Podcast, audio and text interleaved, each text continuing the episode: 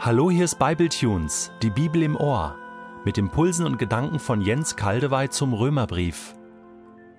Ich lese in der neuen Genfer Übersetzung Römer 7, die Verse 1 bis 6. Nun spreche ich ja zu Leuten, die etwas vom Gesetz verstehen. Dann ist euch doch sicher auch klar, Geschwister, dass das Gesetz für einen Menschen nur so lange Geltung hat, wie er lebt. Eine verheiratete Frau zum Beispiel ist durch das Gesetz an ihren Mann gebunden, solange er lebt. Wenn ihr Mann stirbt, ist die Bestimmung, durch die sie an ihn gebunden war, für sie hinfällig geworden. Folglich wird sie, wenn sie sich zu Lebzeiten ihres Mannes mit einem anderen Mann einlässt, als Ehebrecherin angesehen. Stirbt ihr Mann jedoch, dann ist sie nicht mehr durch das Gesetz gebunden. Es ist ihr freigestellt, einen anderen Mann zu heiraten. Sie wird deswegen nicht zur Ehebrecherin. Auch bei euch ist es so, Geschwister. Indem Christus für euch starb, wurde an seinem Leib das Urteil vollzogen, das sich aufgrund des Gesetzes gegen euch richtete. Damit aber seid ihr dem Gesetz gegenüber tot, so dass ihr jetzt einem anderen gehören könnt, dem, der von den Toten auferstanden ist. Und das bedeutet, jetzt kann unser Leben für Gott fruchtbar werden. Wir hatten in Römer 6, das nun hinter uns liegt, gehört, dass wir nicht mehr unter der Sünde stehen, auch nicht unter dem Gesetz stehen, sondern unter der Gnade. Unter der Gnade lebt es sich völlig anders als unter dem Gesetz. Aber eine große Frage blieb bislang offen, nämlich die Frage nach der Bedeutung des Gesetzes im neuen Stand des Heils. In der römischen Gemeinde und überhaupt in Rom befanden sich ja viele Juden, die das geoffenbarte Gesetz Gottes in ihren alten heiligen Schriften liebten und verehrten, davon geprägt waren, leider aber auch das Gesetz vergötzt hatten, es gleichsam an die Stelle Gottes gesetzt hatten, sich leichtfertig und unbußfertig im Besitz dieses Gesetzes sonden und das Gesetz voll als Heilsweg sahen. Die Nichtjuden kannten natürlich auch die extreme Bedeutung des Gesetzes für die Juden, und sie fragten sich wohl auch selber immer wieder, etwas anders formuliert, ja, wie ist denn das jetzt mit dem Gehorsam? Wie ist denn das jetzt mit den Geboten in unserem neuen Leben?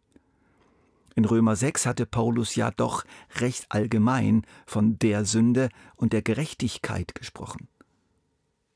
Die Antwort von Paulus ist von einer großen Klarheit und Eindeutigkeit, und doch fällt es bis heute den Christen schwer, sie wirklich zu glauben.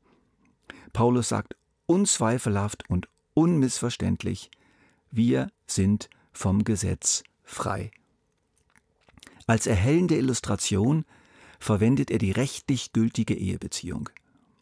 Wenn eine Frau mit einem Mann verheiratet ist und sich einem anderen Mann hingibt, ist sie von Rechts wegen eine Ehebrecherin und muss die Konsequenzen tragen denn sie ist an ihren Mann gebunden, solange er lebt. Stirbt aber ihr rechtlicher Ehemann, ist sie von ihm frei und frei für einen anderen Mann, eine eheliche Verbindung mit ihm einzugehen. Das ist dann völlig rechtens und völlig okay. So ist es auch mit unserer Beziehung zum Gesetz. Wir sind mit Christus gestorben und deshalb ist die Ehe mit dem Gesetz beendet. Nur stirbt diesmal nicht der Mann, sondern die Frau. Das Ergebnis ist aber das gleiche. Jede Ehe, ausnahmslos, wird durch den Tod eines der beiden Partner aufgelöst. Nachher kann diese Ehe nicht mehr gebrochen werden, denn es gibt sie nicht mehr. Durch unser Sterben mit Christus sind wir vom Gesetz gelöst worden. Oder um es etwas anders zu sagen, rechtlich gültig geschieden. Wir sind nicht mehr unter der Autorität dieses Ehemanns. Nehmen wir mal ein weiteres Beispiel. Wenn du als Türke in der Türkei lebst, sind die Gesetze der Türkei für dich bestimmend und verbindlich. Nach ihnen wirst du beurteilt und nach ihnen wirst du gerichtet.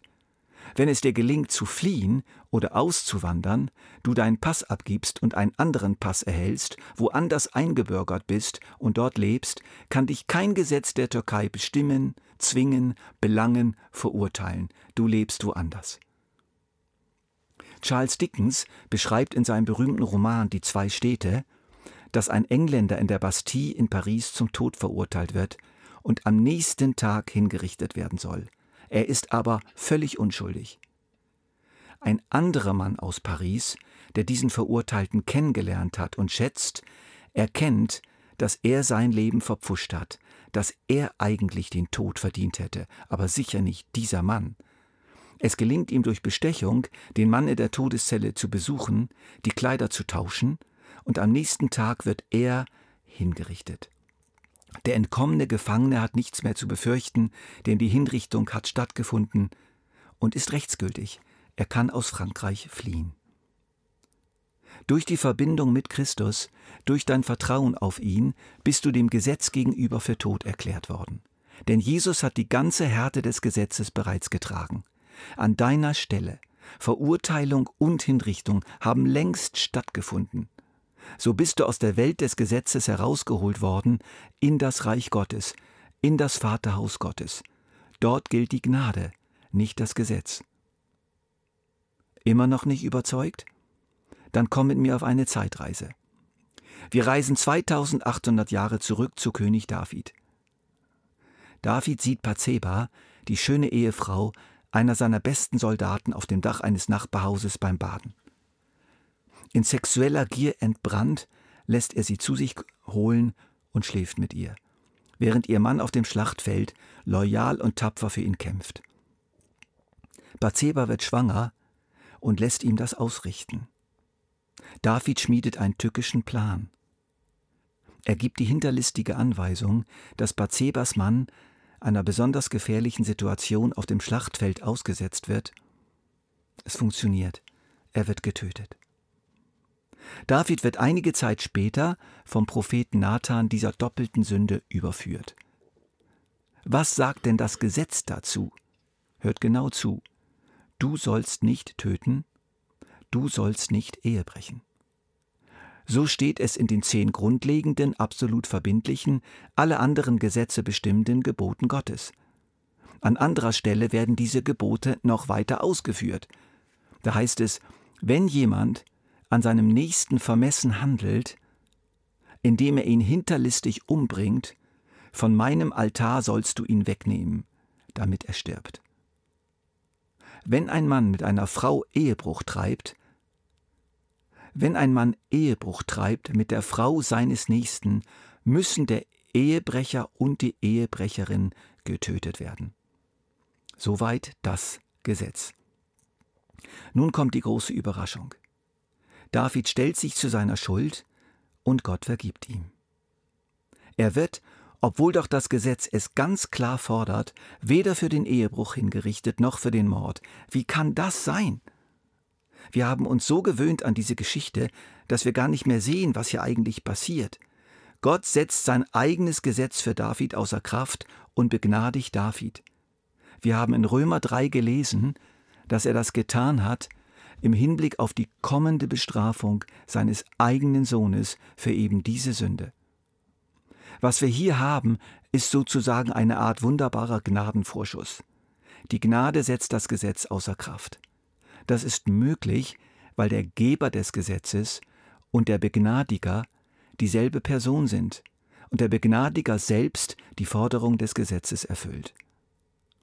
Allerdings muss David Konsequenzen tragen. Das übersehen wir auch oft. Er wird nämlich bestraft. Aber nicht, wie das Gesetz es fordert. Er wird nicht zum Tod verurteilt, sondern Gott selbst setzt sozusagen eine Vaterhausstrafe fest und erwartet von David, dass er diese Sünde nicht mehr tut. Aber die Beziehung zwischen ihm und David wird nicht angetastet. Er trennt David nicht von sich ab.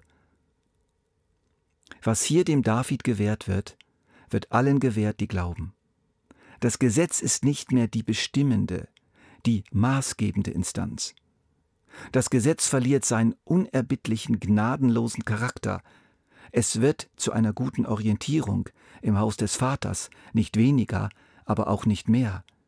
Vergesst nicht, dass dieser David später noch den Psalm 119 gedichtet hat, der von einer unglaublich großen Liebe zum Gesetz spricht. Liebe Hörer, glaubt ihr das? Lebt ihr das? Oder lebt ihr immer noch so, als ob ihr mit dem Gesetz verheiratet wärt und Jesus ist sozusagen euer Freund, der euch helfen soll, diese Ehe auszuhalten? lebt ihr eine Dreierkiste. Das funktioniert nicht. Entweder das Gesetz oder Jesus. Nur einer kann über euch bestimmen. Wenn ihr aber mit Jesus verheiratet seid, und Jesus bringt das Gesetz sozusagen als treuen Butler, als Diener, als Helfer mit ins Haus, der euch zeigt, wie man sich benimmt im Haus Gottes, dann ist das super. Schön und sinnvoll. Es ist ja dann klar, wer Chef ist, also wer Ehemann ist, und wer ein hilfreicher und unbestechlicher Diener ist, der euch ein guter Spiegel ist und guter Ratgeber, wie ihr dem Hausherrn Freude machen könnt.